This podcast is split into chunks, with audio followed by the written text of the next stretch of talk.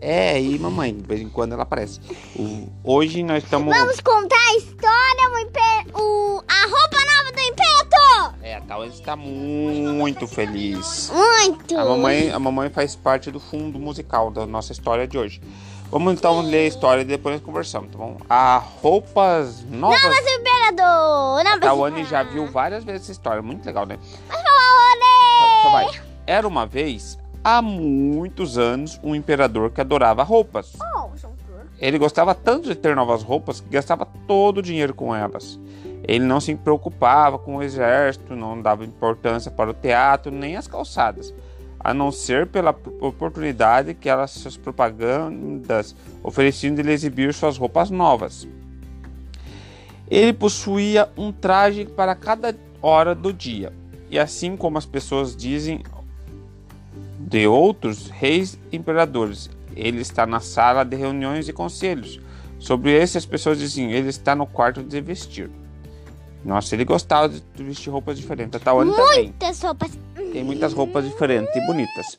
Só que a Tawane não é tão vaidosa assim, né, Tawane? Você, qualquer roupinha vai embora, né? A vida era muito fácil e alegre na cidade onde o imperador vivia. E um grande número de estrangeiros chegava diariamente. Entre esses visitantes chegaram, certo dia, dois malandros. Eles se apresentaram como tecelões e afirmaram que produziriam peças com o tecido mais extraordinário que se podia imaginar. Não apenas as cores e os padrões eram de rara beleza, mas as roupas feitas com ele tinham de particularidades de se tornar invisíveis aos olhos de quem fosse inadequado para o cargo que ocupava e também para quem fosse muito burro. Que legal! O que será que vai acontecer? Então já sabe, né?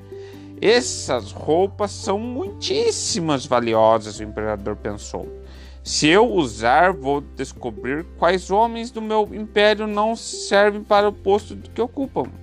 Poderei distinguir os sábios dos tolos, sim. Sem dúvida, poderei encomendar roupas feitas com esse tecido. Oh, oh, o que vai acontecer, será? E pagou aos trapaceiros uma boa soma em dinheiro adiantada, como eles exigiam. Os dois patifes então montaram dois teares e fingiram tecer. Apesar de não haver nada nas lançadeiras das máquinas, eles pediam metros e metros de, da mais fina seda e quilômetros de linhas de ouro. Encomendaram tudo nas malas, esconderam tudo nas malas, né? E continuaram trabalhando noite adentro nos teares vazios. É, eles pegaram, ó que esperto eles. Eles encomendaram fios de ouro, né, Tawane? E guardaram na mala deles. Pra, pra o quê? Parece Paris venderem. É, para pegar para eles, né? Eu bem que gostaria de saber como está indo o trabalho dos tecelões, o imperador pensou. Mas ele se sentia estranho quando lembrava que os bobos e inadequados para ser, seus emprega, empregos não eram capazes de enxergar o tecido. Ele acreditava do fundo do coração que não tinha nada a temer por si mesmo, mas ainda assim achou melhor mandar outra pessoa ver como as coisas estavam indo. Todo mundo na cidade tinha ouvido falar que o material era invisível aos bobos e estavam curiosos para descobrir o nível de tolice do vizinho. Vou despachar os tecelões o meu primeiro-ministro, que é confiável e, e está comigo há muitos anos. O imperador refletiu. Ele será mais capaz de avaliar, pois é um homem sensato e ninguém é mais adequado ao cargo do que ele.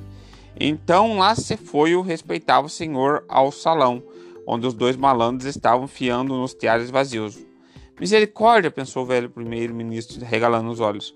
Olha, eu não estou vendo nada. Mas ele teve o cuidado de não dizer aquilo em voz alta. Os dois vigaristas pediram que ele chegasse um pouco mais perto. Perguntaram se ele não achava lindo os padrões e as belas aquelas cores. Enquanto diziam isso, eles apontavam para o tear.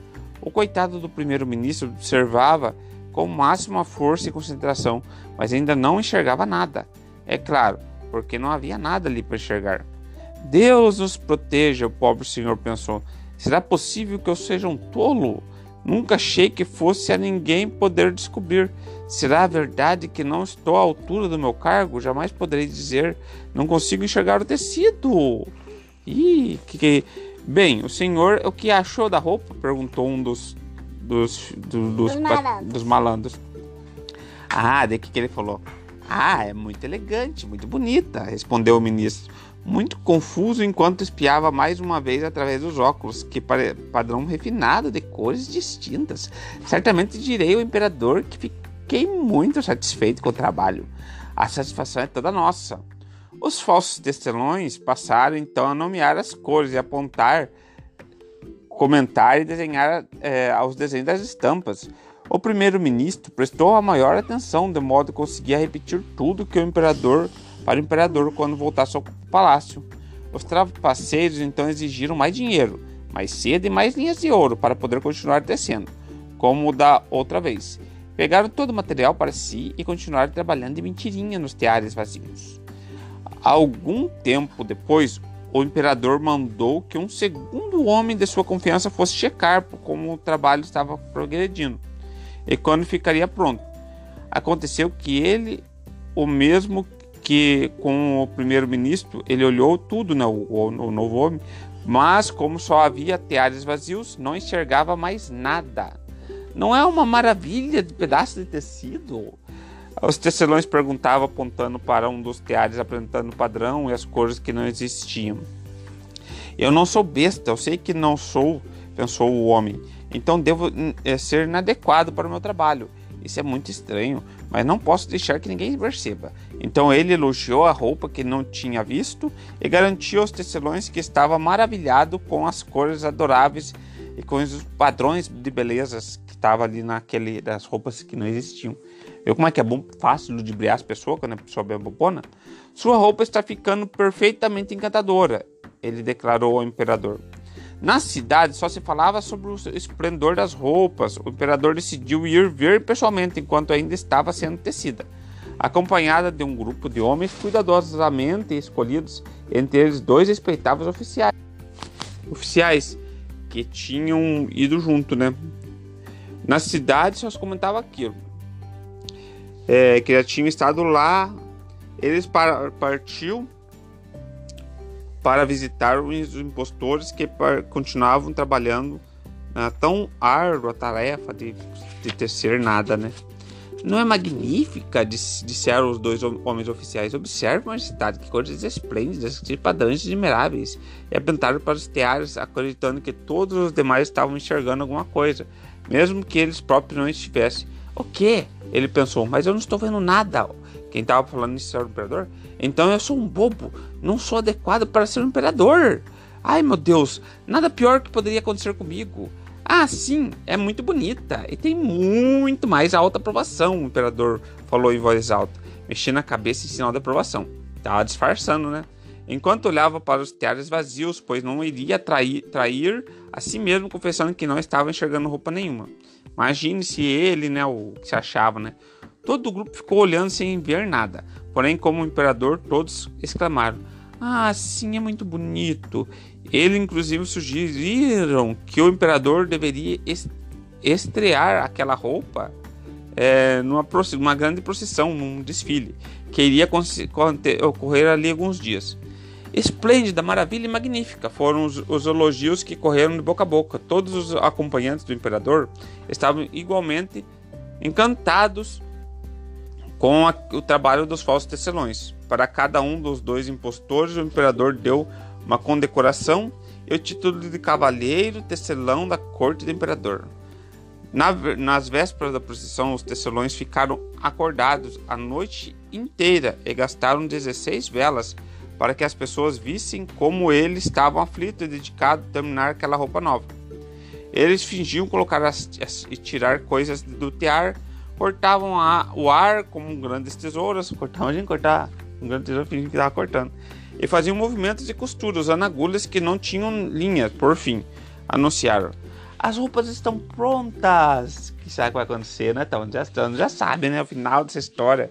O imperador e um séquito dos bajuladores é, foram até o tecelão vigaristas que ergueram os braços do monarca, um de cada lado como ele estivesse de fato segurando alguma coisa, e disseram: Veja aqui estão as calças, os casacos e os mantos, são peças leves com teias de aranha. As Teia? É, teias de aranha, leves como teias de aranha. A teda, né, não é leve? As pessoas podem até sentir como se não estivesse vestindo nada, mas está exatamente a beleza da coisa. E não estão vestindo nada. Sim, é isso mesmo, concordaram os bajuladores. Apesar de não estarem vendo nada, pois não havia nada para ser visto. Vossa Majestade poderia, por gentileza, despir suas roupas para que possamos vestir as novas e avaliar o efeito no espelho? Ih! O imperador tirou a roupa e os malandros fingiram que vestiam com os novos trajes.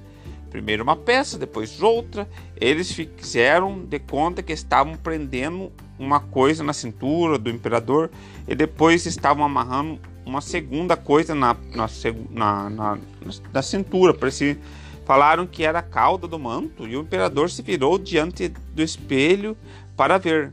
Ah, tá quase acabando. Mas como a vossa majestade ficou incrível nas novas roupas, como elas vestiram bem, disseram todos os aduladores. É uma vestimenta esplêndida, monte de puxa-saco, né?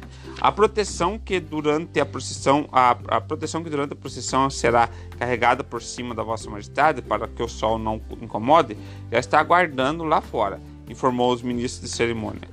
É muito bem, estou pronto, ele respondeu. Minhas novas roupas não ficarão mesmo ótimas?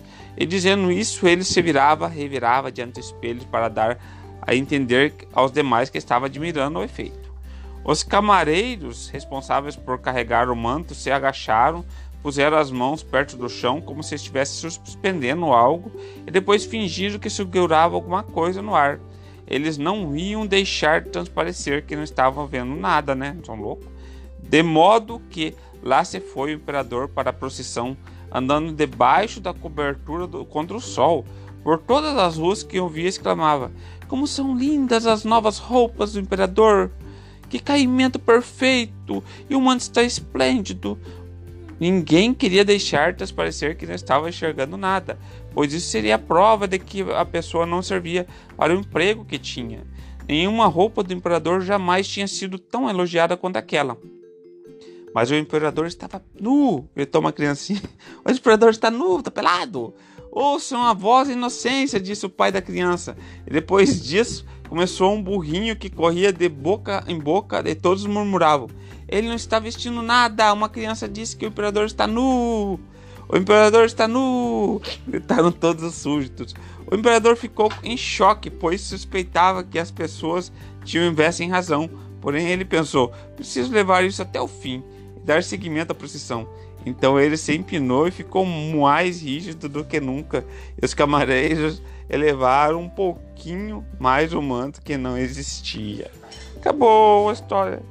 Imagine, Tawane, ele tava peladão lá e achando que tava bafando com uma roupa muito diferente. E sendo que os, quem tava se dando bem era os dois abajuladores, os dois tecelões pigaristas, né? Pegaram as, as coisas para eles, e mas só que como essa história ensina pra gente o seguinte: a gente não vai. outros. Não, a gente vai com a maioria. Se a maioria fala que é errado, é que o, cer- o errado é o certo, a gente acredita, entendeu? Isso que aconteceu. O cara não queria, o cara não queria que todo mundo soubesse que ele era burro, né? Daí falava que parecia roupa. Até o operador fez isso, mas na verdade não tinha roupa nenhuma. E quem se deu bem foi os malandros.